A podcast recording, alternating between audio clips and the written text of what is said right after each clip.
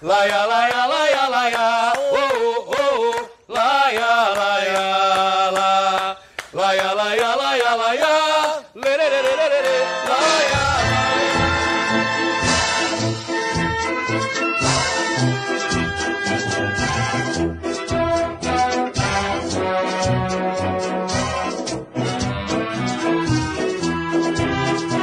Bem-vindo, bem-vinda, amigo, amiga Central 3. Este é o meu time de botão. Eu sou Leandro e a mim ao meu lado está Paulo Júnior e a gente faz a emoção no futebol. Hoje visitaremos 1995, Paulo Júnior. É difícil, né? 1995 falar foi um bom ano. Claro que foi um bom ano. A gente era moleque de tudo, tava tudo certinho. É, mas foi um ano embaçado para mim, foi um ano de coisas muito. embaçado de bom, no caso. Foi um ano muito bacana. Foi o ano que eu comecei a chutar a bola. Não sei o que, aconteceu no meu quintal, acho que saíram os vasos do quintal e tinha dois carros, passou a ter um carro só, ficou espaço no quintal. Foi uma loucura, chutei bola pra chuchu nesse ano. Queria ser Rivaldo, queria ser Miller. E no fim das contas, via canhota de Elivelton é, fazer o gol paulista, o gol estadual daquela temporada, daquele ano. Eu achava que o mundo era só vitória, torço pro Palmeiras, né? Achava que o mundo era só vitória.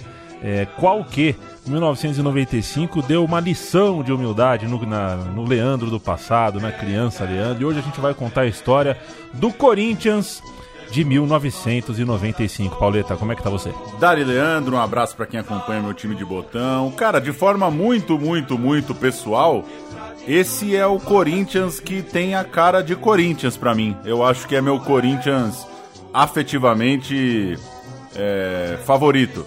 Claro, vieram outros melhores depois, né? Mas esse, esse é muito marcante, né? Tudo ali, né? Jogadores, uniforme, a gente vai falar um pouquinho durante o programa. Em 95 eu era campeão municipal de futebol de salão em São Bernardo, Clube da Vox 4, Souvenir Basf Grasulite 2, é, no Baetão. Três gols do Jonathan, que sumiu, não, não subiu pro pré-mirim, foi campeão fraldinha e nunca mais apareceu, o Jonathan. E um gol do Bananinha. O Bananinha fez um gol no rebote, assim, chute do Jonathan, levava o time nas costas.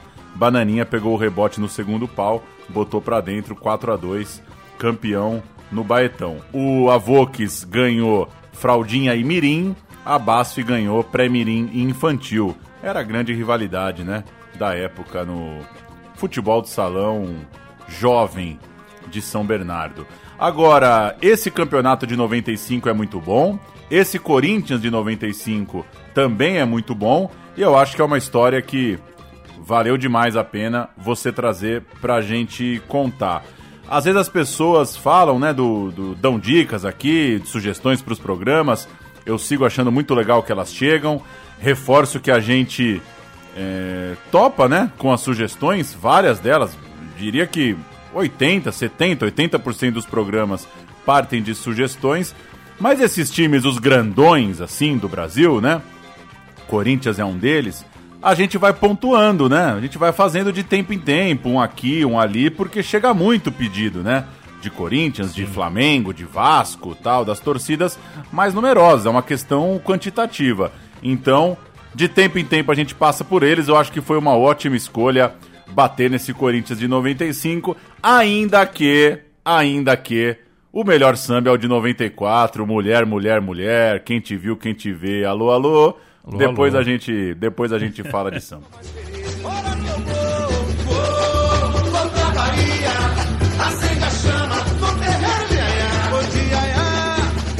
Pois é, em 90, na, na, na. Sabe você que eu fiz uma cirurgia, né? Um pouquinho antes da final do Paulista de 95, eu fiz uma cirurgia na região pélvica. É, eu tava chutando bola pra diabo, era o começo do plano real. Eu tinha um treinador que gostava de mim, né? O Andreas Córdoba. Oh, saudade do Andreas Córdoba, que hoje tem uma escolinha no Guarujá, que tá fechada, claro, pela pandemia. Ele me adorava, ele falava que eu ia ser jogador, que eu ia ser zagueiro, ele me treinava como zagueiro. E eu tive que fazer uma cirurgia que me deixou deitado na cama por um tempão. Isso durante as, as semifinais do Paulista, né, os quadrangulares ali, semifinais. E minha mãe, viu, Paulo Júnior, tinha um namorado minha mãe namorou um corintiano é, chamado Cristiano. É, ela, eles trabalhavam juntos numa fábrica de, de fazer bolsa de couro, né, artigos de couro. E a final do campeonato, o Cristiano, namorado da minha mãe, foi assistir na minha casa, né? E eu, enfim, meus tios foram para Ribeirão Preto ver a final. Eu, meio que no pós-cirurgia, tava sozinho em casa e quis defender a honra uh, da, minha, da minha casa. Depois que o Corinthians foi campeão paulista de 95, dei uma voadora no namorado da minha mãe, desci. fez bem, fez bem demais. Uma voadora absolutamente patética, eu tinha 10 anos e não acertei nada nem ninguém. minha mãe ficou muito puta e o Cristiano deu um sorriso sem graça. Era um menino simples, o Cristiano. É, é, ficou sem graça, depois aceitou minhas desculpas. Mas foi isso, a gente vai aprendendo, né? A gente vai aprendendo a perder. Até então. Quer dizer, menino porque você era uma criança. O Cristiano já tinha uns 40 anos. é, vai ver a isso, vai é. ver a isso. E aprender a perder é uma coisa que o corintiano tinha uh, dentro de si naquela época, né? Para fazer um contexto aqui, entre 92 e 94, é, muita coisa aconteceu contra o Corinthians. Né? Ser corintiano em 95 não era fácil. O Corinthians ganhou o brasileiro em 90, ótimo. Primeiro título nacional do, do clube, estava tudo lindo. Mas os, os, quatro anos que vieram depois passaram, pareciam tinham passado 40 anos para o corintiano, né? Entre 91 e 94, o São Paulo se tornou campeão brasileiro, bimundial e bi da Libertadores. E o Palmeiras, no mesmo período, se tornou bipaulista, bi-brasileiro ganhou uma Rio São Paulo em cima do Corinthians, saiu da fila contra o Corinthians e ganhou o Campeonato Brasileiro contra o Corinthians no Pacaembu. Então estava doendo muito para o corintiano uh, a vida, o futebol, naquele primeiro de janeiro de 95. Então a história que a gente vai contar é, é, um pouco disso, né? Quando a gente fala do Corinthians de 95, essa é a história de uma torcida que estava muito castigada, estava com a autoestima ferida e que precisou, precisava de uma esperança, acabou vivendo um lindo ano é, levantou duas taças, mais do que isso até, a gente vai contar de quatro taças, né, embora tenha levantado duas. Só que em janeiro ninguém colocava o Corinthians como favorito. Copa São Paulo de Futebol Júnior, oh que beleza, fez uma falta esse ano não ter copinha para tomar uma chuva em janeiro. Um bom presságio aconteceu em 25 de janeiro, aniversário da cidade, famosa final da copinha naquele ano de 95, aquela data bizarra em que um bolo gigantesco é feito para as pessoas se matarem em praça pública. É, bolo cremoso, né? Esses, esses, esses, esses, esses bolos que sujam o bigode, né? Era uma época de introdução da morte súbita no futebol. Veja você, acho que acabou, né? Ah, o gol de ouro, a morte súbita, acabou, né? Esse negócio. Eu acho que não existe mais. E o Timão ganhou aquela final com o gol literalmente do título, marcado pelo Toninho. O jogo foi no Canindé, não foi no Paquembu, como muita gente né, sempre se refere à final da Copinha, naquele ano foi no Canindé, e ele estava muito bonito, estava lotado, lotado, foi, foi, foi uma festa legal, é um dia marcante para o corintiano. E o jogo em si foi bom, né? Corinthians 3, Ponte Preta 2. O time de Campinas buscou o empate duas vezes. Aí o jogo foi para prorrogação, 2 a 2 e logo quando começou a prorrogação, a Ponte acertou a trave do Corinthians e era gol de ouro né? Era gol de ouro, então seria o gol do título. Mas logo na sequência, ataque dos corintianos é, e o gol da copinha, saiu o gol do título, já sai o gol, já tira a camisa e já vai pro abraço. Vale destaque também, viu, Paulo, a semifinal, né? A final contra a Ponte foi esse jogão, mas a semifinal, também jogada no Canindé, foi especial. Corinthians 3, São Paulo 3. Que São Paulo era esse? Era um São Paulo que estava lançando uns meninos, chamados Denilson, Dodô, Bordon entre outras feras e ferinhas. Era um São Paulo pesado, que podia ter sido campeão naquele ano. É, também em jogo de juniores, naquele ano de 95, é bom a gente lembrar, no Pacaembu, em agosto, portanto, alguns meses depois, é, aconteceria a tragédia, né, que mudaria o futebol paulista para sempre, aquela briga pesadíssima entre palmeirenses e são paulinos. E há quem diga, quem esteve no, no Canindé naquela tarde, de São Paulo 3, Corinthians 3, que quase aconteceu uma briga de proporções semelhantes antes da partida. É claro, o Pacaembu tinha paus e pedras, né? Tinha obra no tobogã, o Pacaembu é, armou os torcedores. No Canindé não tinha isso, mas uh, o estádio lotadão ali, meio a meio, corintianos e São Paulinos, foi um barril de pólvora que ainda bem não estourou. Corinthians ganhou nos pênaltis, né? Foi 3 a 3 no tempo normal. Nos pênaltis, 3 a 0 em três cobranças, o Corinthians gabaritou as penalidades. Esse 11 aqui é para ver quem é corintiano bichão mesmo, né? O Corinthians da final da Copinha de 95. Nivaldo, Tupã, Paulo César, André Santos e Silvinho. Ricardo Mendes, Hermes, Fabinho Fontes e Sandro, Jorginho, e aí? Aí o cara tem que ser coringão pra cacete mesmo. Webster. Webster. Jorginho e Webster, cadê você? Entraram Cris e Toninho. Toninho fez o gol do título, saiu do banco, o técnico Pupo Jimenez, que beleza. Silvinho, o lateral esquerdo, é o cara que subiu imediatamente, já pegou a camisa 6 para jogar mesmo, Silvinho, né? É, é desses casos, né? O cara sai da copinha pedindo passagem, como diria o outro. Um mês antes, o lateral do Corinthians, o tetracampeão branco, saiu meio como vilão da final do Brasileirão de 94, né? Então, é, olha que loucura, né? Corinthians joga o brasileiro com o campeão do mundo, branco, perde a final pro Palmeiras e quando chega para começo de 95, olha, vai jogar o moleque da copinha mesmo o branco vai embora, a posição acaba vaga e o Silvinho se tornaria um senhor lateral esquerdo para aquela segunda metade dos anos 90. Silvinho que na época não tinha Y, né? Era Silvinho, Silvinho mesmo. É, depois é, inseriu o seu Y, porque o menino da base tem pouca opinião, né? Silvio é Silvio, Silvinho é Silvinho, vai com I mesmo, vai no mais simples. Outra bombaça que afetou os corintianos no começo do ano foi o Carnaval. Em 2 de março, a temporada do futebol já tinha começado, chegou o carnaval. O carnaval em março é puxado, hein? Demora muito. Longe, a Gaviões da Fiel. Longe, né? Longe. E a Gaviões da Fiel ganhou o seu primeiro carnaval, cinco anos depois de subir ah, para a elite né, do carnaval paulista. A, a Gaviões era dirigida pelo presidente Dentinho, né, que é um árbitro da Várzea, atualmente é árbitro na Várzea, um árbitro de decisões controversas. e a Gaviões não só ganhou, é, como fez história, né? É um dos sambas mais icônicos de todos os tempos. Era um período de início de transmissão de TV e aquele samba da Gaviões, é, até quem não gosta de samba enredo, se você começa a cantar, vai conseguir puxar umas frases, um, uns trechinhos. Vamos ouvir um pouquinho do samba da Gaviões da Fiel, campeã de 95.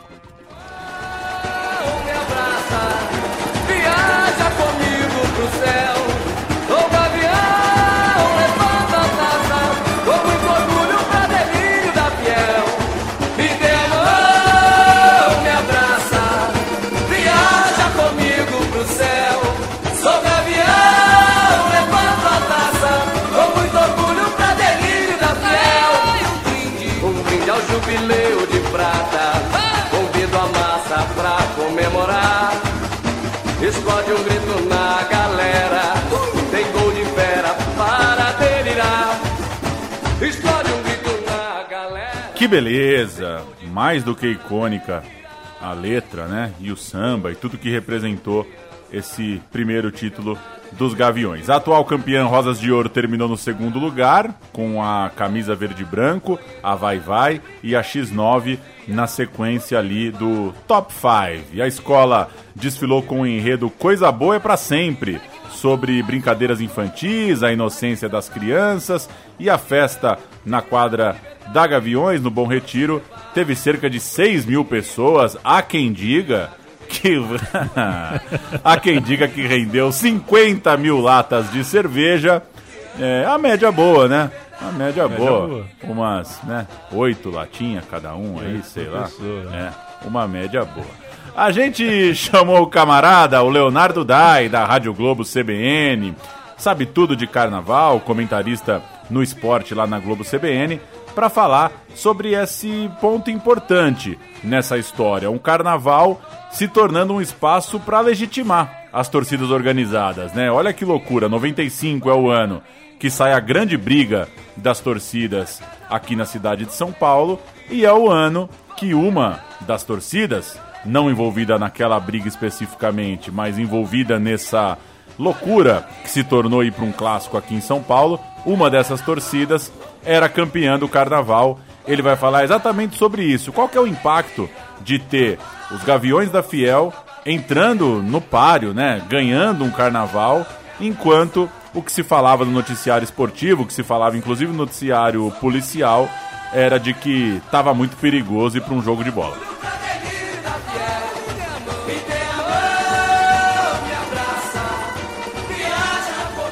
Esse desfile da Gaviões ele veio para lavar a alma, sim, por vários motivos diferentes, né? Do ponto de vista carnavalesco, a Gaviões vinha muito mordida pelo vice-campeonato de 94. Um ano antes, a Gaviões tinha perdido o que teria sido seu primeiro título para Rosas de Ouro, por causa de uma nota 6 no quesito melodia para aquele samba que até hoje é cantado nas arquibancadas, o Saravá, Saravá, Salve o Santo Guerreiro, sobre o tabaco. Então, quando a Gaviões ganha em 95, ainda mais da forma incontestável, com o desfile antológico que foi, é, foi para tirar da garganta o grito que ficou um ano preso por causa da nota mais absurda da história do Carnaval de São Paulo.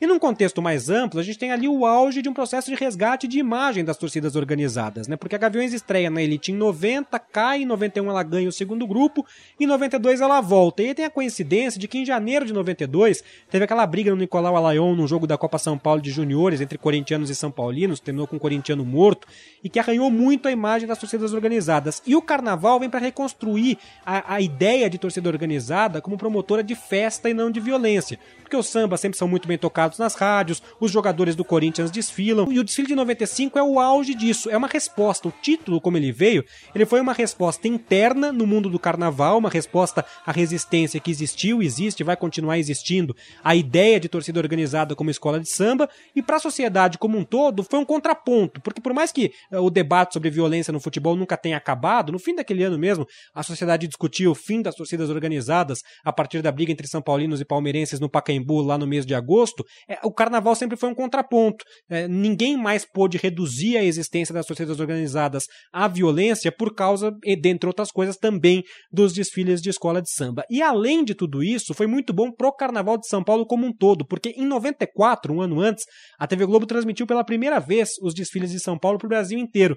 E o Corinthians, a Gaviões, com a audiência, com a curiosidade que o Corinthians desperta e fazendo o desfile que fez, trouxe uma visibilidade inédita para o Carnaval de São Paulo e, consequentemente, para as outras escolas também. Então, patrocinadores chegaram, turistas chegaram, profissionais do Carnaval vindos do Rio de Janeiro chegaram com mais facilidade. Foi bom para todo mundo. Por tudo isso, eu diria que se existisse desfile de escola de samba de botão, todo mundo gostaria de ter a caixinha da Gaviões da Fiel para escalar o Ernesto Teixeira como intérprete, o Raul Diniz como carnavalesco e principalmente o Grego como autor desse samba enredo antológico.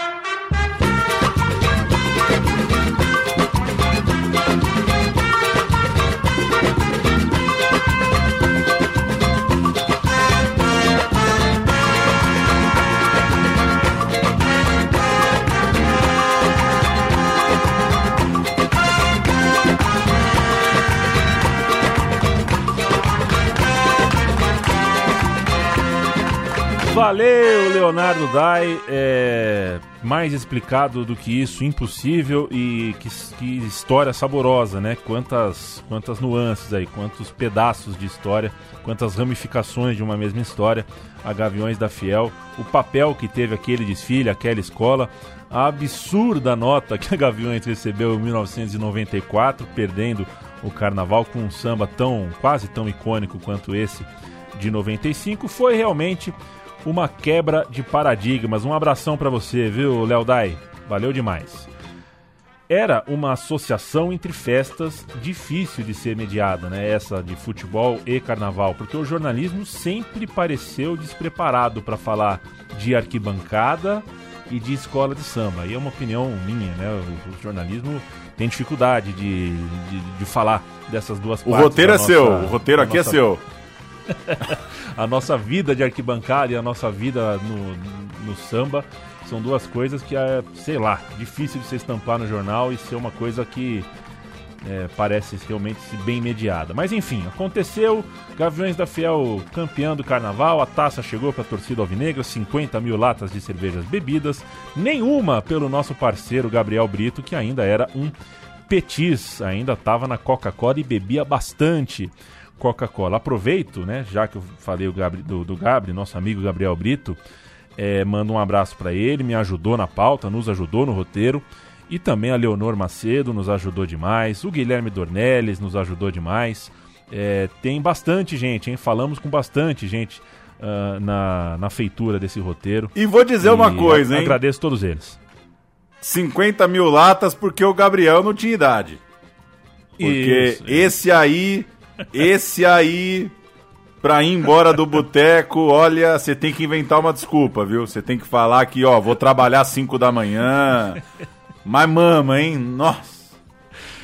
Embora seja adepto do latão, né? Aí ele talvez ele não bebesse 20 latas, mas 5 latões. Aí na estatística seria diferente. Copa Bandeirantes, teve essa, né? É, teve essa, teve a Copa Bandeirantes também. Vamos falar da Copa Bandeirantes um pouquinho, porque é outro ponto que vale debate, né? Vale, quer dizer, vale lembrete, pelo menos, que o Corinthians de 95 ganha a Paulista, ganha a Copa do Brasil, mas a Copa do Brasil era pequena na época, né, em número de vagas, e o Corinthians não tinha a vaga. O estado de São Paulo tinha três vagas, dava para o campeão e para o vice. O Corinthians não foi em 94 nem campeão nem vice. E aí, como tinha uma terceira vaga, a Federação Paulista promoveu em tempos de Copa do Mundo. O Brasil tetracampeão, viu, Paulo? No dia seguinte ao Tetra começou a Copa Bandeirantes. Um cult, né? Virou um cult dos anos 90, mas na época era miadaço e o vencedor jogaria a Copa do Brasil do ano seguinte. É cult, como você disse, bastante pela lembrança da final, né? Um público baixo o torneio todo, ninguém deu muita bola. Mais uma final, Corinthians 6, Santos 3. Que loucura, né? O Corinthians de Jair Pereira, o Santos de Serginho Chulapa. Esse jogo merece um registro, claro. O intervalo, ter, é, os times foram para o intervalo com resultado de 1 a 1. O Santos virou no começo do segundo tempo e aí veio um caminhão de gols do Corinthians, título no Morumbi após um empate no jogo de volta e essa vaguinha caindo do céu, vaguinha abençoada para conseguir ter esses títulos que você comentou no ano de 95. 6 a 3 hein? Que coisa. 6 a 3 Que jogo. 6 a 3 Vamos cantar o elenco de 95? Vamos cantar Eu Dou os Nomes, e já que o povo gosta, né, Paulo Júnior? É, eu canto os nomes e você dá o. você dá o carimbo. Goleiros: Ronaldo Giovanella. Bom. Maisena. Bom. Ricardo Pinto. Regular. É, lateral, Vitor, aquele Vitor, né? 22 anos na época. É uma loucura, né? Porque é aquele Vitor, mas ainda com 22 anos. Então não é bem um aquele, né? Ele tá começando. tá começando. Lateral bom. Fábio Carilli. Regular. Como jogador, né? Como técnico, bom. É, há controvérsias. Silvinho Copinha. Ótimo, jogador de, de seleção brasileira, da safra do o que a gente fez de melhor nessa época aí, lateral esquerdo. Carlos Roberto, contrário do Roberto Carlos. Regular. Lateral zaga, André Santos. Regular. Célio Silva. Ótimo, amava o Célio Silva. Acho, acho pra mim, na minha lembrança, um zagueiraço. Na minha zagueiraço. lembrança, um Cal... zagueiraço. Calção atolado. Henrique. Olha, quero saber a opinião dos corintianos. Pra mim, é. abaixo do Célio Silva. É, é, que... é... é. Vou de bom pro Henrique, vai. Cris. Não conheço. Pinga. Regular. O Cris é o Cris. Ah, o Cris é o Cris, me desculpa. É o Cris, vem é. da copinha também. Isso, é o Cris. O Cris também é, é da casa. Bom zagueiro, bom zagueiro, bom zagueiro, Cris. É... Não, foi é, é, o lance que eu mais lembro do Cris, que maldade, né? Ele sendo atendido e sai o gol da Argentina, né? Teve essa, você lembra? Sim, teve Que isso, sacanagem. Aí o Galvão malhou. Porque assim, o jogo do Brasil com o Galvão Bueno é assim: não acontece nada. Meu, se quando você tossir sair um gol dos caras, ah, meu. Aí é o jogo da tosse, vira o jogo da tosse. Mas desculpa, peço desculpa, eu não tinha reconhecido que esse Cris era o Cris, garoto. É, bom zagueiro, Cris. Carreira bonita na Europa, né? Meio campo, Pauleta. Bernardo. Bom. Marcelinho Paulista. Bom. 18 anos para Zé Elias. Ótimo. Ótimo. Que falou com a gente também, hein? Zé Elias ajudou a gente aqui. Eu fiz algumas perguntas para ele. Aconteceu ou não aconteceu? Ele falava, aconteceu. Abraço, Zé Elias. Muito bom Ezequiel. jogador, né? Muito bom Muito jogador o bom, Zé Elias. muito Muito, jovem, muito maduro pra idade, né? Muito bom. Ezequiel. Bom. Elivelton. Foguetinho, cara. Eu gostava do Elivelton. Eu vou dar um muito bom. Marco Antônio Boiadeiro. Bom. Marcelinho Carioca. Craque. Um dos cinco maiores jogadores. Que é. Esse negócio de lista é engraçado, né? Um É, dos cinco foda, maiores foda. jogadores que eu vi muito no estádio. Tá bom? Assim, os caras Tá que. bom. Os caras que deu pra Tá ver bom. muito, né? Sim, É, sim. Tô, é. tô com você O nessa. Ronaldinho Gaúcho eu vi uma vez no estádio. Os caras que deu pra ver muito é, top 5. Craque, craque, craque. Souza. Ótimo. Nossa senhora. Tá louco, bom, né? é, Bom de bola. É o ritmi, é o- só 20 anos. Hoje seria o ritmista que o, que o Tite tanto precisa. É. No ataque, Fabinho, Bom, Marques, ótimo. Tupanzinho, Tinha estrela, né? Bom. tinha estrela. Viola, O Gabigol. Pra mim é o Gabigol escrito. Quem quer lembrar como é que era o Viola é o Gabigol. Parece que tá correndo errado, mas é caixa. Ótimo. canhoto, inclusive. Você acha? Você já pensou nisso? Você já tinha pensado não, no Viola não, com o Gabigol? primeira vez. Primeira vez. Pô, Vou- o Viola, ele, tem. é, é, eu não sei se é essa coisa do nove canhoto, né? De. Enfim, outro dia me ocorreu. É, é boa mesmo. Clóvis, Regular. Serginho, Hum. que veio da base. Não conheço. Preciso. Eu ia falar que eu preciso ser honesto, né? Não, não combina muito com isso, mas não conheço. Os técnicos foram primeiro Mário Sérgio, depois Eduardo Amorim. Mário Sérgio, gênio. Gênio do futebol. Gênio, gênio. Um dos, Que Deus o tenha. um dos caras que, que todo mundo que viu jogar sempre trata de valorizar e um dos caras que eu queria ter visto, com certeza. A música mais tocada no mundo em 1995, você já tá vendo, sobe som, é Take a Bow, dela, Madonna.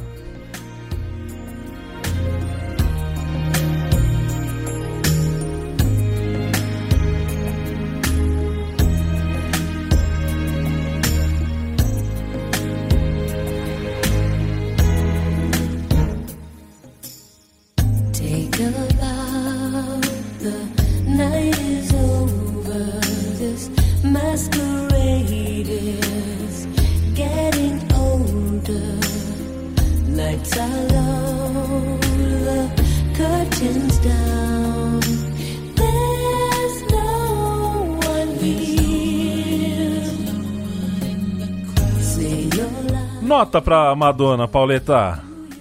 Nota 10. Opa. Nota 10, né? Madonaça. Take a Bow não. A é Madonna das salva qualquer dela. programa, cara. Quem tava pensando em É. desligar, meu, pingou o Madonna agora, já é aqueles dois piquezinhos no fone aqui, ó.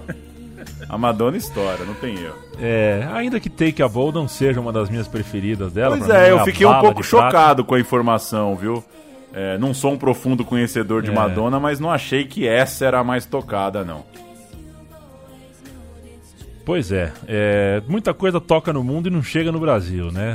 É, a música mais tocada na- do Queen no Brasil o mundo não é nenhuma das 10 mais tocadas do mundo, né? Por exemplo.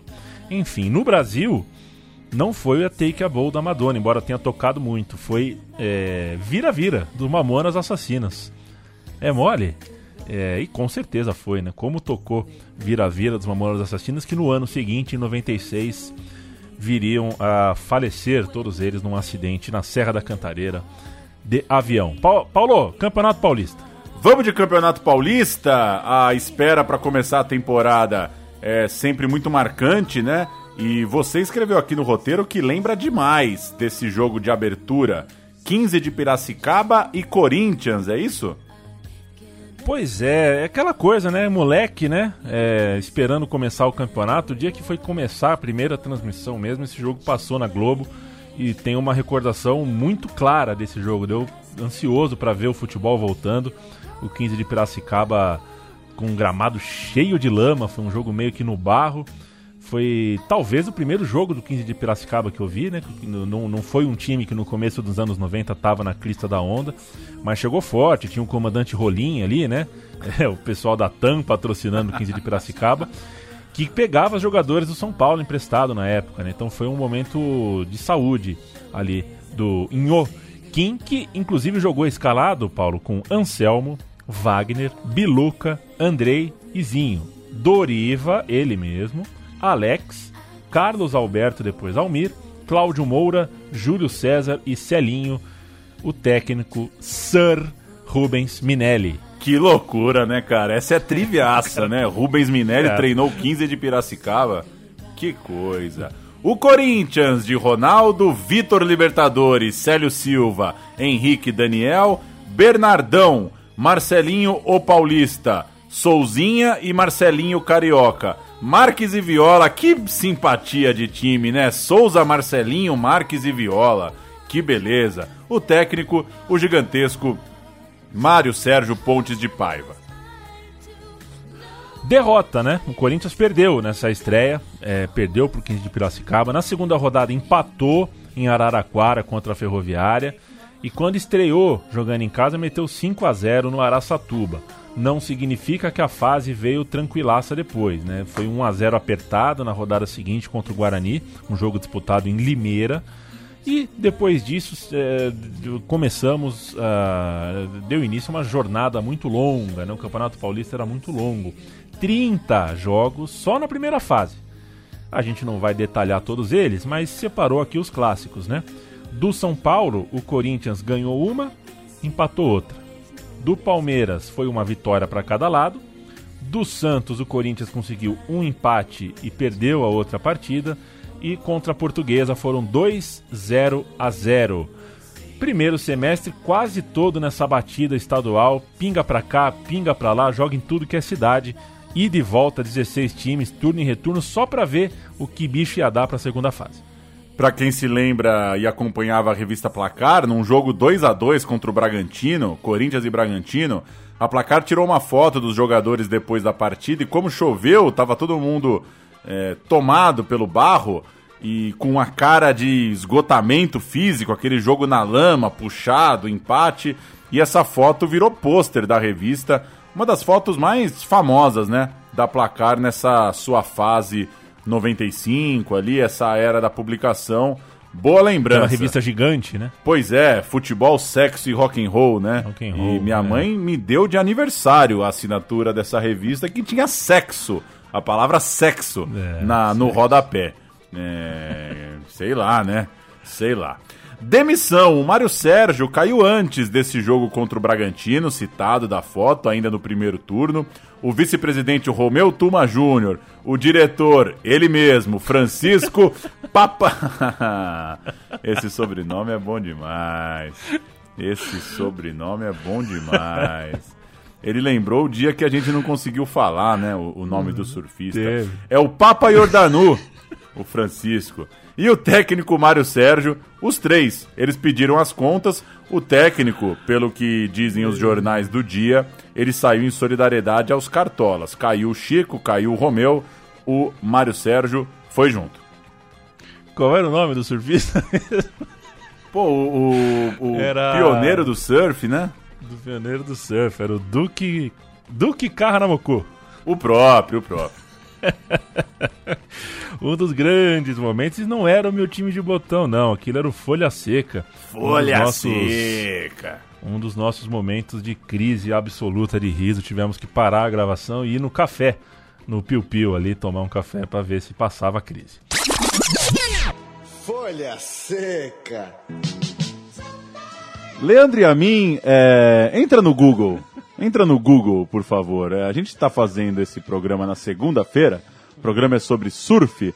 E o Google hoje homenageia um surfista na sua, na sua. Eu não sei o nome dessa homenagem que o Google faz na sua página, mas é o Duque Carranamoku. É um nadador, ator e surfista norte-americano que foi um dos idealizadores.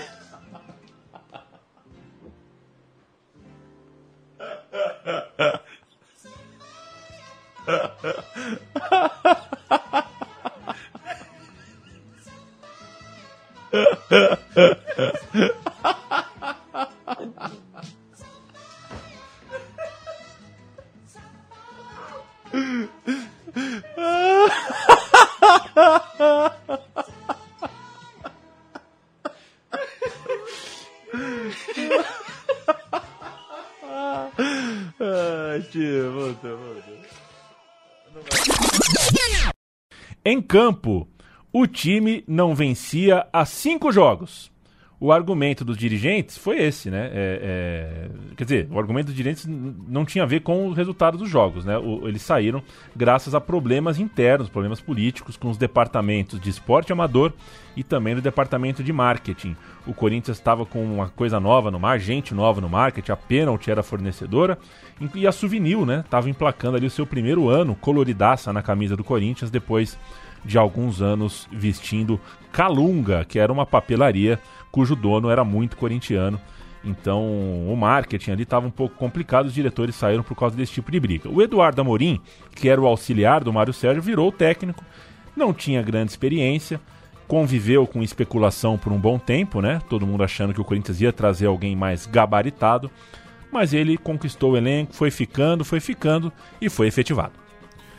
Chegamos na segunda fase, oito classificados. O Corinthians caiu no grupo de número 2 contra a Portuguesa, campeã na primeira fase, que por isso levava um ponto extra. Santos e União São João, que tinha um time bom, mas perdeu em casa por 3 a 1 logo na primeira rodada. O Corinthians ficou no empate com o Santos, mas venceu a Lusa e de novo União São João na abertura do retorno. Então o jogo decisivo era a penúltima rodada ali do grupo. Lusa e Corinthians, Português e Corinthians, os dois na luta por uma vaga na final. O regulamento, então, dois quadrangulares, né? Corinthians, Lusa, Santos, União, São João.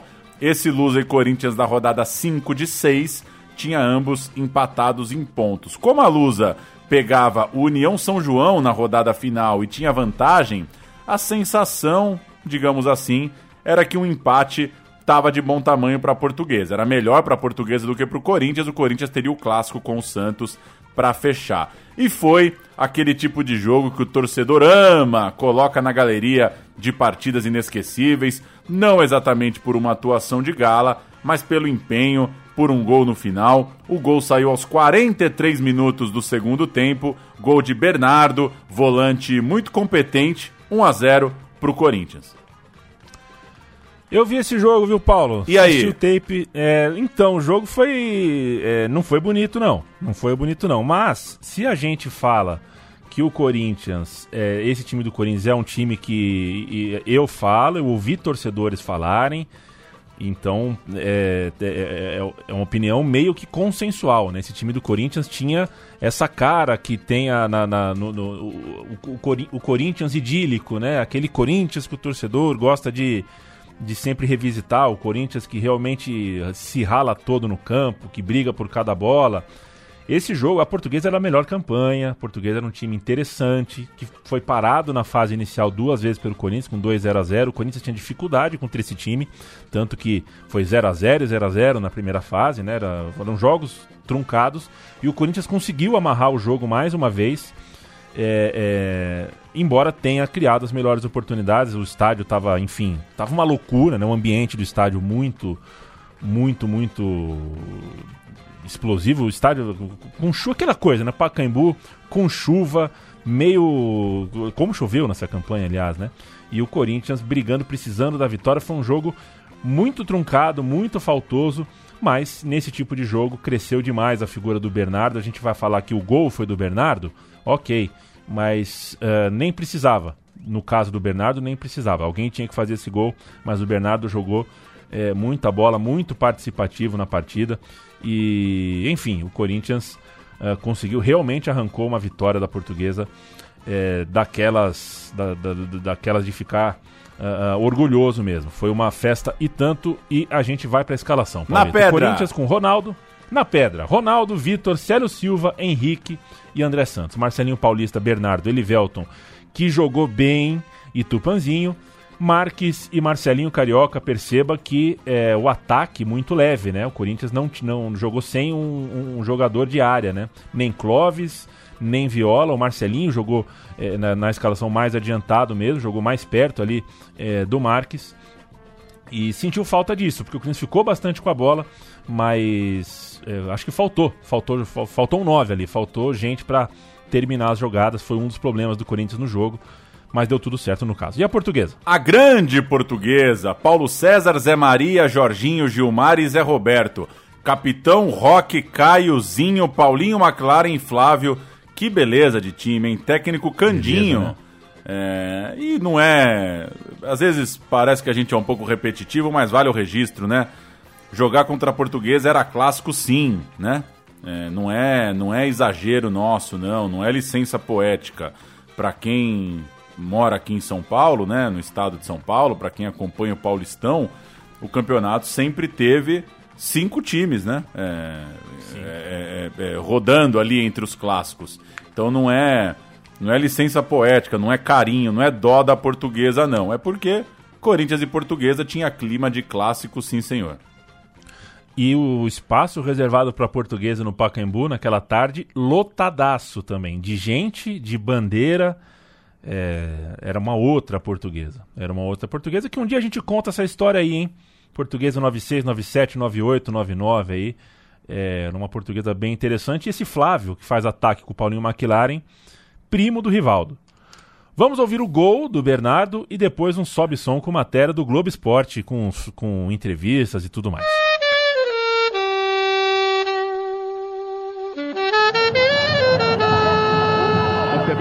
23 faltas, 7 recebidas pelos Zé Elias.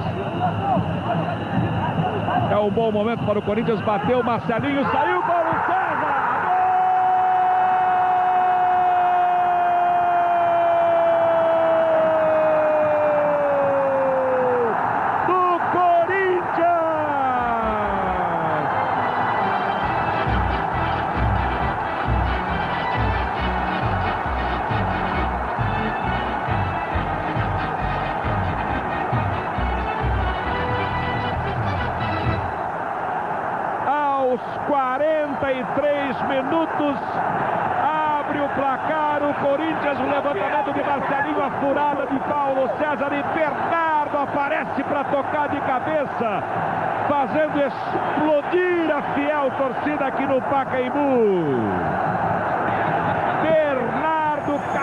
Paulo César 5, parece não acreditar que aos 43 minutos do segundo tempo, o Corinthians tira vantagem do jogo e tira também parte do sonho da equipe de chegar à final do campeonato depois de 10 anos.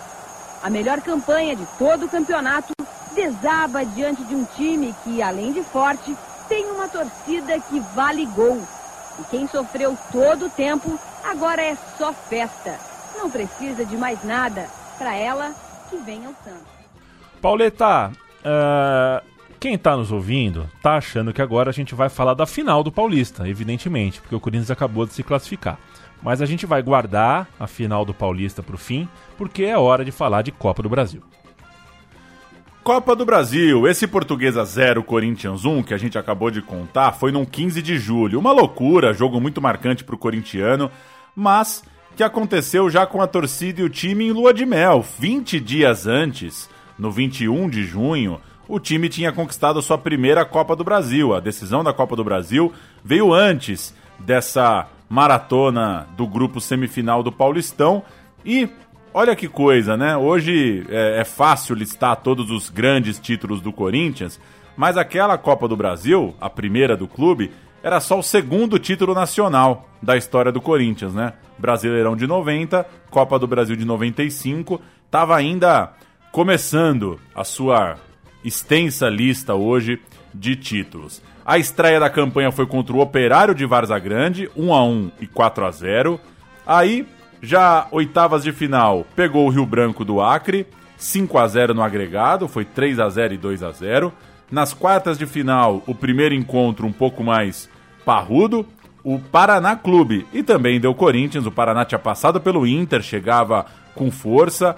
Na ida, 0 a 0 com 40 mil pessoas no Couto Pereira, um jogo muito complicado. E na volta, 2 a 1 para o Corinthians com gol de Viola. Viola estava há quase três meses sem marcar gol. O pessoal falava que depois do Tetra ele estava meio avoado, não estava naquela pegada que o fez entrar numa prorrogação de Copa do Mundo. Que saudade do Viola, como eu gostava de ver o Viola jogar bola. E quando é, um, um gol de Viola, quando tava um a um, outra vez Viola, então é, 2 a 1 no placar final, encontro com o Vasco na semifinal. O Viola foi o grande responsável, tirou a zica e marcou os gols que garantiram o 2 a 1 importantíssimo para cima do Paraná. O jogo de ida entre Vasco e Corinthians no Maracanã foi descrito pela reportagem da Globo do dia seguinte como um jogo péssimo, um primeiro tempo sem sequer um chute a gol e mais uma porrada de outros adjetivos eh, pouco elogiosos a partida, um jogo com muitos erros e o Maracanã estranhamente vazio. Eu não fui atrás de pesquisar o que aconteceu com o Vasco, eu não sei se o time estava em crise ou não, eh, mas o Maracanã estava vazio, vazio, foi bem estranho de ver. Na parte final, no entanto, o Marcelinho fez de cabeça, o Marcelinho de novo jogando ali meio né, perto do, do, do, ataque ali, jogando não só, não bem como um meia, né, mas mais um, um segundo atacante ali. O Marcelinho fez de cabeça, entrava muito na área. A jogada foi do Silvinho pela esquerda, o cruzamento perfeito. E se a ida foi esse marasmo todo, 1 a 0 para o visitante num jogo ruim, a volta foi um show é, para lavar a alma de qualquer corintiano vivo, de, de Marlene Matheus até metaleiro. 5 a 0 Coringão, partida histórica, histórica, histórica, até os 30 minutos. Tava tudo aberto, tava tudo zerado. O jogo ali por um erro, né? Por um errinho do Corinthians, o, o confronto se, se igualava. Mas o Ricardo Rocha foi cortar um chute do Marcelinho Carioca e pôs para dentro, pôs naquela rede triangular deliciosa, né? Que vontade que eu tinha de estufar a rede do Pacaembu, aquela rede triangular. Gol do Marcelinho, meio gol contra do Ricardo Rocha. 1 a 0. Aí no segundo tempo, o Viola, que tinha 99 gols pelo clube, marcou 3 no segundo tempo, foi embora com 102 gols na conta. O Souza fez 3 a 0, fez o seu gol também. Virou uma goleada histórica. O quarto e o quinto gol foram quase nos acréscimos, dois gols do Viola, 5 a 0. Loucura, loucura no Pacaembu e o Corinthians com Ronaldo André Santos, Célio Silva, Henrique Silvinho, Bernardo Marcelinho Paulista, Souza Marcelinho Carioca, Fabinho e Viola. Vasco da Gama, Carlos Germano, Pimentel, Paulão, Ricardo Rocha, Cássio, Pô, só de bola de prata aí já fecha um Fusca. Leandro Ávila, França, Ian, Hernani, Brenner e Valdir Bigode, técnico. Sir Abel Braga, um dos grandes do futebol brasileiro. A gente vai ouvir o Viola em reportagem da ESPN Brasil, quando ainda dizia esporte assim nunca se viu. ESPN Brasil. Fala o Volpe, grande viola, grande, grande, grande Volpe. Vamos ouvir o pós-jogo.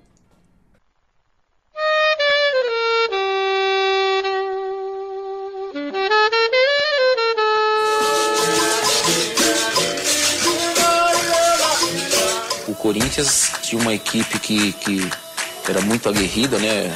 Jogadores de muita raça, de muita vibração. E a gente sabia que dentro do Pacaembu. Jamais a gente poderia é, perder, mas a gente não sabia que a gente ia fazer é, tantos gols como nós fizemos. Quem trabalha, Deus ajuda, e naquele momento a gente trabalhou muito para aquilo e eu acabei né, deixando aí é, três gols naquela partida.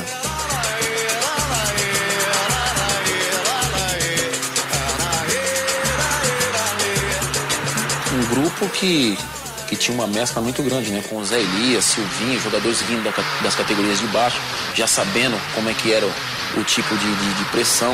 O Marcelinho, que veio do Flamengo, é, para crescer juntamente conosco dentro do Parque São Jorge.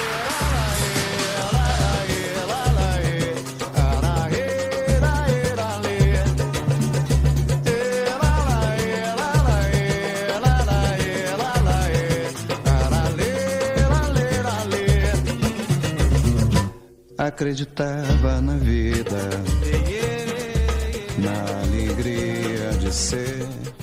Finais, finais. Agora vamos fazer. A, é, agora é cereja, né? Agora é a cereja do bolo, porque a gente tem as finais. Dois pedaços de bolo. Aqui é quando o cara te dá dois Aqui pedaços. É dois, dois pedaços. Pô, faz tempo que eu não corto um bolo. Faz esse tempo, negócio né? vai ficando velho, acaba esse negócio de fazer bolo, é. né? De aniversário. Esse ano eu vou fazer um é. bolo. Esse ano eu vou fazer um bolo. Vou meter uma cerejona e vou postar no Twitter do Botão. Testa, mas testa antes, que eu, que eu ouço de confeiteiro falar que bolo é prática, cara. O primeiro bolo vai ficar ruim. Você vai jogar ingrediente fora. Ah, tá. Mas, mas vamos tentando. Não sei, de repente você já, já tem a prática, tem a mão Já boa. fiz meus Eu- bolos, já fiz meus bolos Já de seus cenoura, bolos. formigueiro. Já fiz, opa. Milhares de corintianos para fora do estádio e mais 40 mil corintianos dentro do estádio do Pacaembu. Se o Viola estava mal até as quartas de final da Copa do Brasil, a reta final dele foi exuberante. Né? A gente viu dois gols contra o Paraná, três gols contra o Vasco. Na época, né, em 95, ali a moda do Viola era colorir chuteira, né? Não era uma coisa tão comum. E o Viola eh, jogava cada jogo com uma chuteira de uma cor. Às vezes era branca com bolinha dourada, às vezes fazia uma chuteira listrada. Era um fanfarrão. E a final da Copa do Brasil ele jogou com uma chuteira vermelha, cor do Internacional, não por acaso rival do Grêmio. Quando ele fez o gol que abriu o placar no primeiro tempo, saiu comemorando, apontando para a chuteira, apontando pro, pro vermelho da sua chuteira para provocar. E aí procurou o microfone de alguma transmissão ali e ofereceu o gol pro Romário. Eu tentei encontrar o motivo disso, não, não consegui. Não sei por que, que o Viola faria um gol numa final e, e dedicaria ao Romário, mas foi isso que aconteceu aos 40 do primeiro tempo, Paulão. O gol demorou para sair. O Corinthians jogava melhor e mereceu eh, fazer o 1 a 0. Aos 20 do segundo tempo, o time do Grêmio empatou com o Luiz Carlos Goiano, mas o Marcelinho, encantado, encantado a vida inteira, né? Como fez gol decisivo na vida, entrou em ação pouco depois, cobrou uma falta com perfeição, deu a vitória ao Corinthians. Vamos ouvir o gol do Marcelinho? Gol muito, muito marcante. Como fazia gol grande o Marcelinho? Vamos ouvir.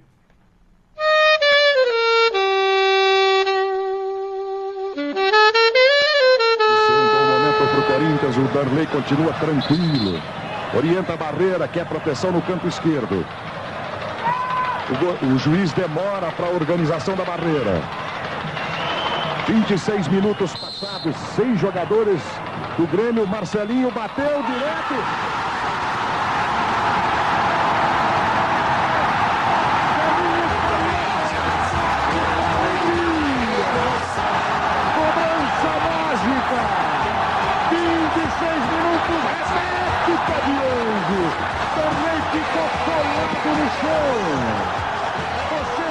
21 de junho de 95, a finalíssima da Copa do Brasil. Quem perder, estádio- perdeu.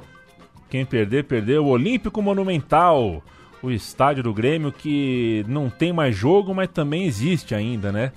Virou mato alto. Eu acho que é assim, é um templo, sabe, gente? É, Se não vai usar, derruba, gente. É, é- é, vamos, sabe? É uma coisa mais espiritual até do que prática, sabe? Pelo amor de Deus. O Grêmio. Danley, Arce, Adilson, Rivarola e Carlos Miguel. O time quase clássico. Dinho, Gelson, Luiz Carlos Goiano, Arilson, Paulo Nunes e Jardel. O técnico Luiz Felipe Scolari. Ronaldo, André Santos, Célio Silva, Henrique, Silvinho, Zé Elias, Bernardo, Marcelinho Carioca, Souza, Marques e Viola. Fabinho foi vetado pelo DM. Entrou o Vitor, entrou também o Tupanzinho, técnico Eduardo Amorim. Como diria o outro, Corinthians performou muito bem, fez um jogo seguro, um jogo duro, não entrou na pressão de um Grêmio que era muito, muito cascudo. O Grêmio estava nas quartas de final da Libertadores, seria campeão naquela competição.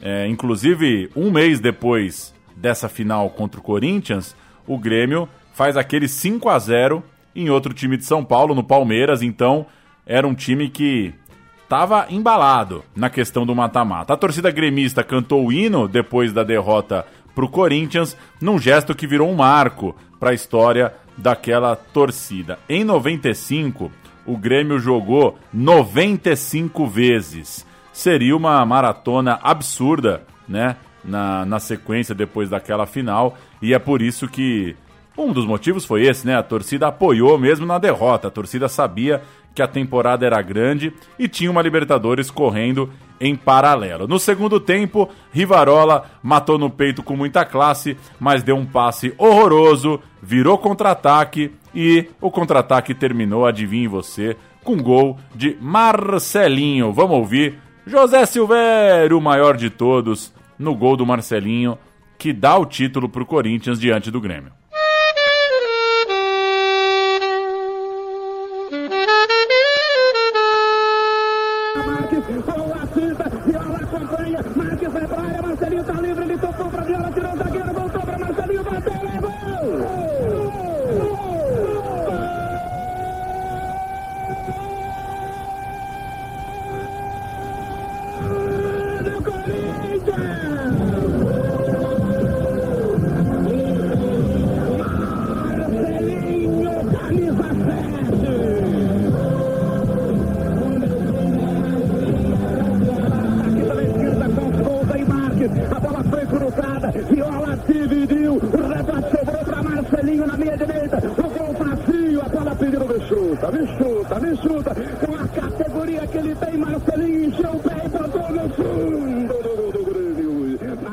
Aí, o Corinthians é o campeão da Copa do Brasil. Festa, muita festa, levanta a taça, toca a sirene no Parque São Jorge, na Rua São Jorge 777.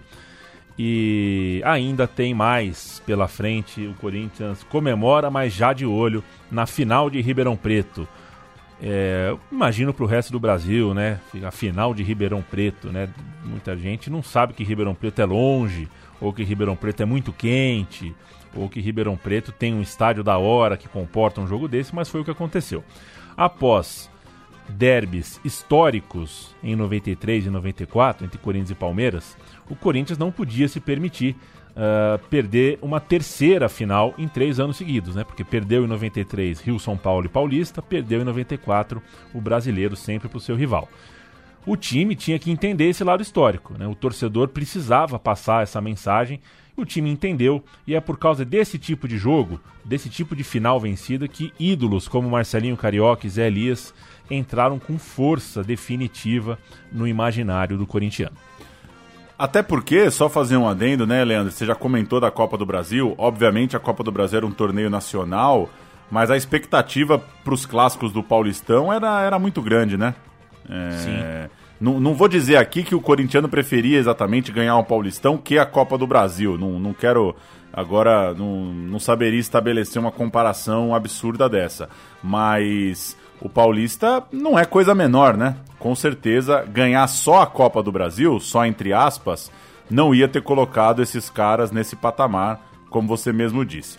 O debate da violência nas arquibancadas estava muito inflamado, então a final foi levada para o interior, Ribeirão Preto, 320 quilômetros de São Paulo, muito por conta disso. Em 92, inclusive, o estádio da final, Santa Cruz, estádio do Botafogo, foi interditado depois que torcedores do time da casa jogaram pedaços de reboco, arrancaram os tecos da arquibancada, literalmente, no meia neto. Eles jogaram reboco no neto, jogador então no Corinthians o estádio para né, voltar à normalidade passou por uns testes, onde, né, principalmente nos quadrangulares ali das semifinais, foi uma forma de mostrar que podia ter jogo lá desse tamanho. E o noticiário antes da final era quase inteiro nessa pauta. Escolta na estrada, efetivo policial saindo de São Paulo e indo para Ribeirão, carga de ingresso para torcida organizada, o ônibus das torcidas estavam proibidos de parar na estrada.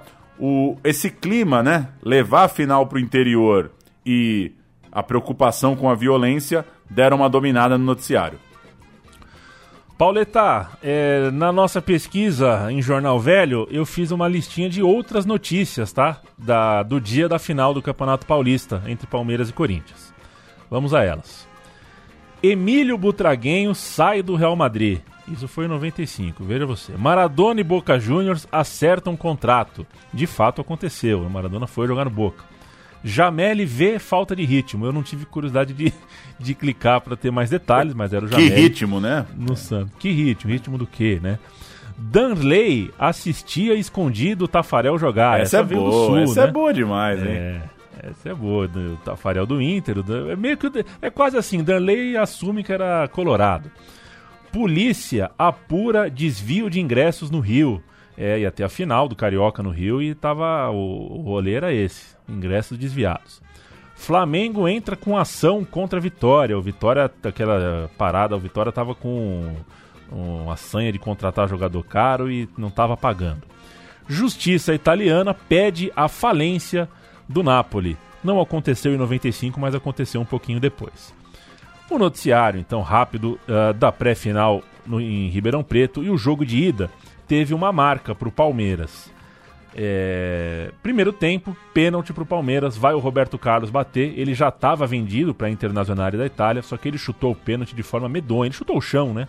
Mandou a bola longe do gol. É, foi. E- É, um, é um pênalti tão patético que meio que deu tempo do Ronaldo acompanhar, né? É uma coisa meio Acompanhar esquisita, bola, né? né?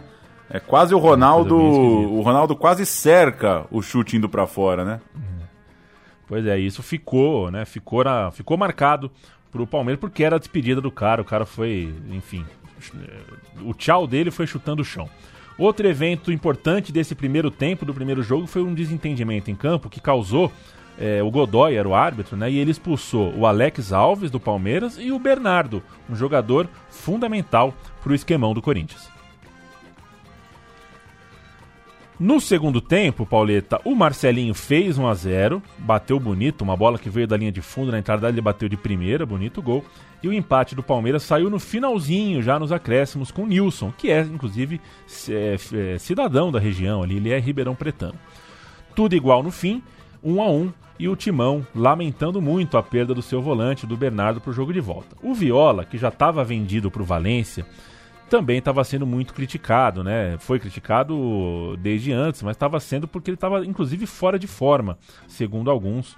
E dias após eh, sair na capa do Notícias Populares eh, a seguinte manchete: Viola sai no pau com torcedor pentelho. Essa foi a manchete. Viola sai no pau com torcedor pentelho.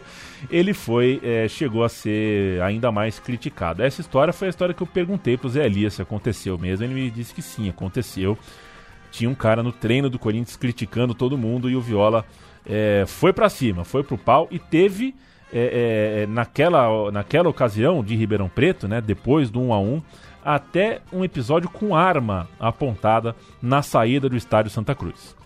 Eu explico, eu explico dois pontos. A arma não era nem do Viola, nem do torcedor penteiro, nem de ninguém. A arma era da polícia, porque na saída do ônibus, né, tanto Viola quanto Zé Elias pegaram ar, pegaram a pilha de torcedores do Palmeiras que estava ali no portão, xingando tudo mais. Eles foram pra cima e a polícia, daquele jeitão, o clima já estava tão pesado para a polícia, né? A polícia atuando sobre altíssima pressão. A polícia foi na base da truculência, foi na base do primitivo e sacou o revólver para separar torcedores e jogadores. Então o Viola chegou a lidar até com um revólver. Esse mesmo jornal, aliás, o Notícias Populares, esquentou a, a, a decisão, o jogo de o finalíssimo. Né? A gente se sente homenageado, né, Paulo? O Notícias Populares fez um jogo de futebol de botão entre o zagueiro André Santos e o atacante Edilson, do Palmeiras. O corintiano ganhou por 2 a 1 de maneira premonitória, porque afinal de contas foi o placar final do jogo de volta. Que coisa, hein? Você citou as expulsões, né? Mas com um pagamento de uma multa de 68 reais, que, enfim. o Bernardo e o Alex Alves, ambos foram liberados para o jogo de volta. 68 reais, absolutamente nada, né, para dois times de futebol. Muito menos do que os absurdos 40 mil reais. 40 mil reais que os Gaviões gastaram em fogos de artifício para levar até Ribeirão Preto. A diretoria da torcida eh, tinha um trio que eram três caras muito fortes, né? Eram, eram três caras gordos mesmo, muito fortes, de, de, de estrutura muito parruda. Que era o Pancho, o Jamelão, que depois é, descobriu-se filho do César Maluco, uma história absurda, e o Metaleiro. Inclusive, gastar esse dinheiro todo acabou causando uma crise interna na torcida. É, 40 pau de fogos. Eu, eu nunca comprei um rojão na vida. Né? Eu não- Ô, eu Paulo. Não tenho ideia quanto custa um rojão, mas me parece muita grana. Eu, eu fui atrás do nosso amigo, colega de, de profissão, Alan Simon, que tem tudo sobre dinheiro, né? Conversão de dinheiro é com ele mesmo. Eu fui atrás e passei para ele, né? A data, o, o produto a ser comprado e quanto custava, né? 40 mil reais em junho de 95 é o mesmo que hoje 195 mil reais 523 é, qui- 195 mil 523 reais e 6 centavos. Os caras gastaram quase 200 mil reais em fogos de artifício. É, a história, eu acabei ouvindo gente da Gaviões e da Mancha nessa apuração, porque eu achei absurdo né, o valor, e foi isso mesmo. O fornecedor era o mesmo, tanto para a torcida do Corinthians quanto do Palmeiras. Era aqueles rojões que caía uma, uma bandeirinha, né? Depois que estourava, caía uma bandeirinha. O cara tinha essa tecnologia. E o cara começou a pilhar. É, ele falava, ó, ligava pra Mancha, falava, ó, Gaviões comprou X. Aí a Mancha lá comprava 2X.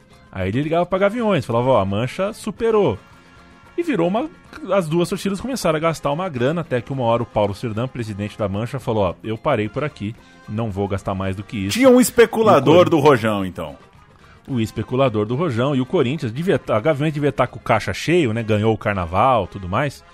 É, investiu pesadíssimo para mostrar para os jogadores que aquilo era realmente importante.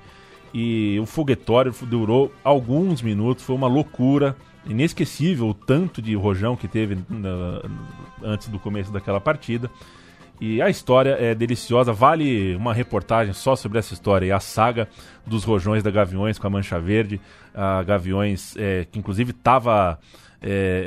a Gaviões tinha uma questão também com a arbitragem, né? De, de uma história que os, os integrantes da Gaviões a mando do time, né, da, da diretoria, iam entrar no, no- no gramado do estádio do Botafogo e arrancar as traves, caso a arbitragem não fosse uma arbitragem que eles entendessem como neutra. Eles achavam que a Parmalat tinha influência sobre os árbitros. O árbitro virou veio um francês, né? Um cara veio da França apitar o jogo. Remy tudo Rahel. Remy Rahel. Remy Rahel. E aí nem, nenhum dos três gordões, nem Pancho, nem Jamelão, nem Metaleiro entraram em estádio nenhum, arrancaram trave de lugar nenhum, só se preocuparam mesmo em soltar rojão. E muito rojão. Olha o Coringão. Ronaldo, André Santos, depois Vitor, Célio Silva, Henrique e Silvinho. Bernardo Zé Elias, Marcelinho Carioca Souza, depois Tupanzinho, Marques, depois Elivelton e Viola, técnico Eduardo Amorim. O Palmeiras de Carlos Alberto Silva, Veloso, Índio, Antônio Carlos, Kleber e Roberto Carlos, Amaral, Mancuso, Rivaldo, Miller, Edilson, Alex Alves, entraram Flávio Conceição, Valber e Nilson. E eu não sei se você sabe, o juiz, o francês, o Remy, que, que veio pro jogo, era o bandeirinha na final da Euro do gol do Van Basten. Ah, vá. Era o Bandeira, era o Bandeira, era o Bandeira. Que isso. É. Que isso. Paulo, primeiro tempo truncado. O jogo não foi bom no primeiro tempo. O segundo tempo, aí a coisa se abriu, porque lá pelos 10 minutos, gol do Nilson, um choque para os alvinegros, 1 a 0 para o Palmeiras, passe do rival do Palmeiras perto do tricampeonato paulista. E aí entra o jogador grande, né? Aí entra. Marcelinho Carioca pega a bola no meio, carrega, carrega, carrega, pede a falta, pede a falta, sofre a falta quase na entrada da área. Pega a bola, ajoelha, fala na orelhinha da bola, reza, fala com o céu, fala com o diabo, fala com que, quem for e põe com o seu pé número 36,5 a bola na gaveta do Veloso. Sobe som pro gol do Marcelinho. Vem pra bola Marcelinho. Chance do gol de empate. Tá autorizado. Tomou distância. Pé direito. Vai marcar. Tá no placar. Gol!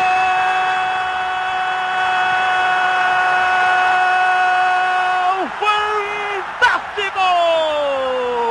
O Corinthians em Ribeirão. Na festa da decisão, Marcelinho. Veja novamente o que ele fez. Você vê outra vez no ângulo de Veloso.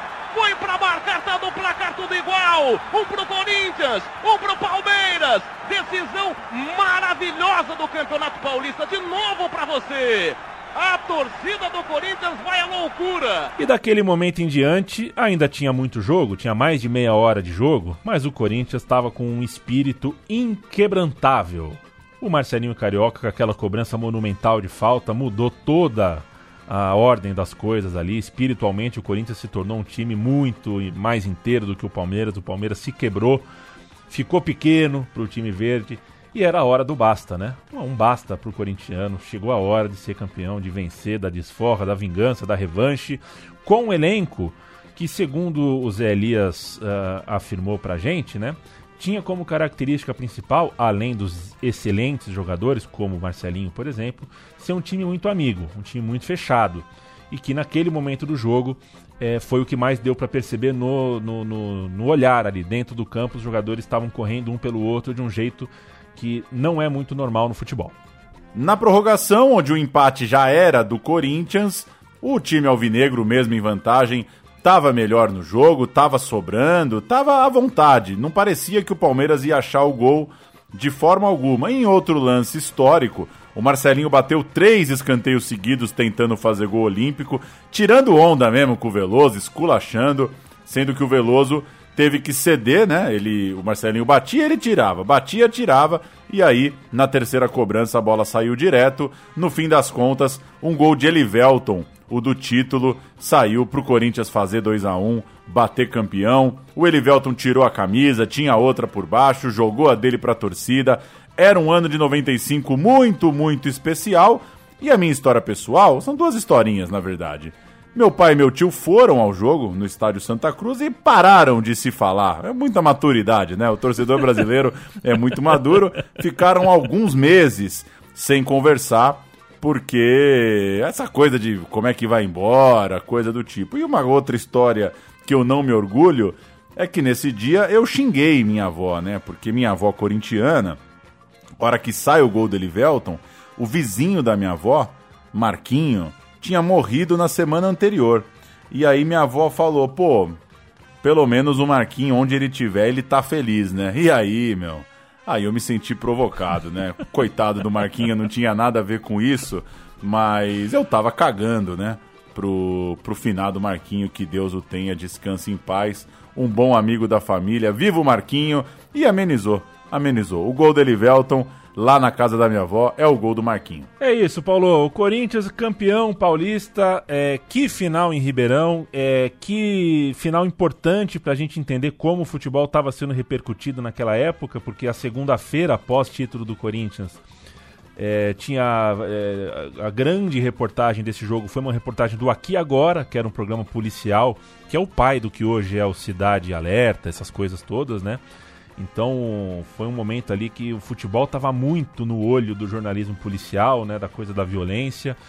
É, é uma forma da gente olhar. Foi o último jogo, foi o último clássico com bandeira de mastro, né? Depois daquela final de 95, nunca mais a gente viu um Palmeiras e Corinthians, um Corinthians e São Paulo, um São Paulo e Palmeiras com mastro, com bandeiras, com né, a partir dali muita coisa ia mudar. E tudo que circundou esse jogo é, do ponto de vista fora, de, né, fora do bola campo já era muito forte. Dentro do bola campo, a história para o Corinthians ali era limite e o Corinthians conseguiu satisfazer a sua torcida com essa conquista de, de estadual e também da Copa do Brasil. O brasileiro de 95, que ainda veio no segundo semestre, já em clima de, de enfim, é, ressaca, né? Foi chatão. O Corinthians não fez muita coisa é, figurou ali em meio de tabela, não, não fedeu nem cheirou. Para a Libertadores de 96 veio o Edmundo, o Corinthians contratou o Edmundo, mas também não virou lá muita coisa, o time foi eliminado pelo Grêmio na Libertadores. O Eduardo Amorim não teve sequência de topo na carreira, né? nem teve muita vida longa no Corinthians, nem teve uma sequência na carreira. É, e o Elivelton foi parar no Palmeiras no ano seguinte por um, por um pouquinho a mais de salário. O Palmeiras ofereceu 10 mil a mais ele brigou com o Corinthians para ir jogar no Palmeiras. Quanto ao Viola, esse prometeu voltar. Foi pro Valência, falou: "Um dia eu volto, é só um até logo", mas pouco depois ele foi parar é no Palmeiras, se dizendo palmeirense desde pequeno. E esse time de 95 ficou para a história pelo que fez até ali, até o meio do ano de 95, já foi mais do que suficiente. A gente vai fechar com um jogo pelo Brasileirão, um último sobe-som do programa, Corinthians e Vitória em Taubaté uma grande festa no Vale do Paraíba. Há muito tempo um time grande não visitava a cidade e o Corinthians já chegou estreando aquela camisa nova bem esquisita, parecia ter um suspensório. Era feio, que né? coisa, Era né? feio. Que lembrança. Usou só no primeiro tempo porque o juiz achou que estava confundindo. É muito bom, né? O juiz achou o uniforme feio, falou, ó, tá confundindo. Nesse jogo, o lateral Vitor foi jogar a camisa para a torcida e a arquibancada veio abaixo, no sentido literal. Infelizmente, a torcida estava ali no parapeito esperando a que o nome já diz Parapeito. tudo, né? É um parapeito, né? Não é um lugar para você se aglomerar para pegar uma camisa, mas colou ali, o Vitor jogou, o parapeito desabou e a gente vai ter um sobe-som dessa história para fechar o programa. Muito obrigado a todo mundo que ficou com a gente até agora. Muito obrigado a todo mundo que nos ajudou na feitura desse roteiro. E muito obrigado pela parceria de sempre, Pauleta. Até mais. Dari Leandro, um abraço para quem nos acompanha. Vamos que vamos. O ano tá só começando aqui no botão. Um De abraço. bola parada, Célio Silva manda a bomba. Corinthians 3 a 0. Esse foi o placar final. Desta vez não houve briga entre os torcedores, mas o lado negativo desse jogo acabou acontecendo já no final da partida. Os torcedores que se apoiavam neste muro acabaram caindo. Vários deles ficaram feridos. Veja como tudo aconteceu. Os jogadores corintianos ainda agradeciam a presença do público em Taubaté. O lateral Vitor correu para dar a camisa dele aos torcedores. O muro não resistiu. Mais de 20 torcedores caíram no fosso. Veja de novo. O jogador corintiano ficou desesperado e também pulou para ajudar no socorro. Vários torcedores foram atendidos no campo mesmo e, apesar das imagens impressionantes, ninguém ficou ferido com gravidade.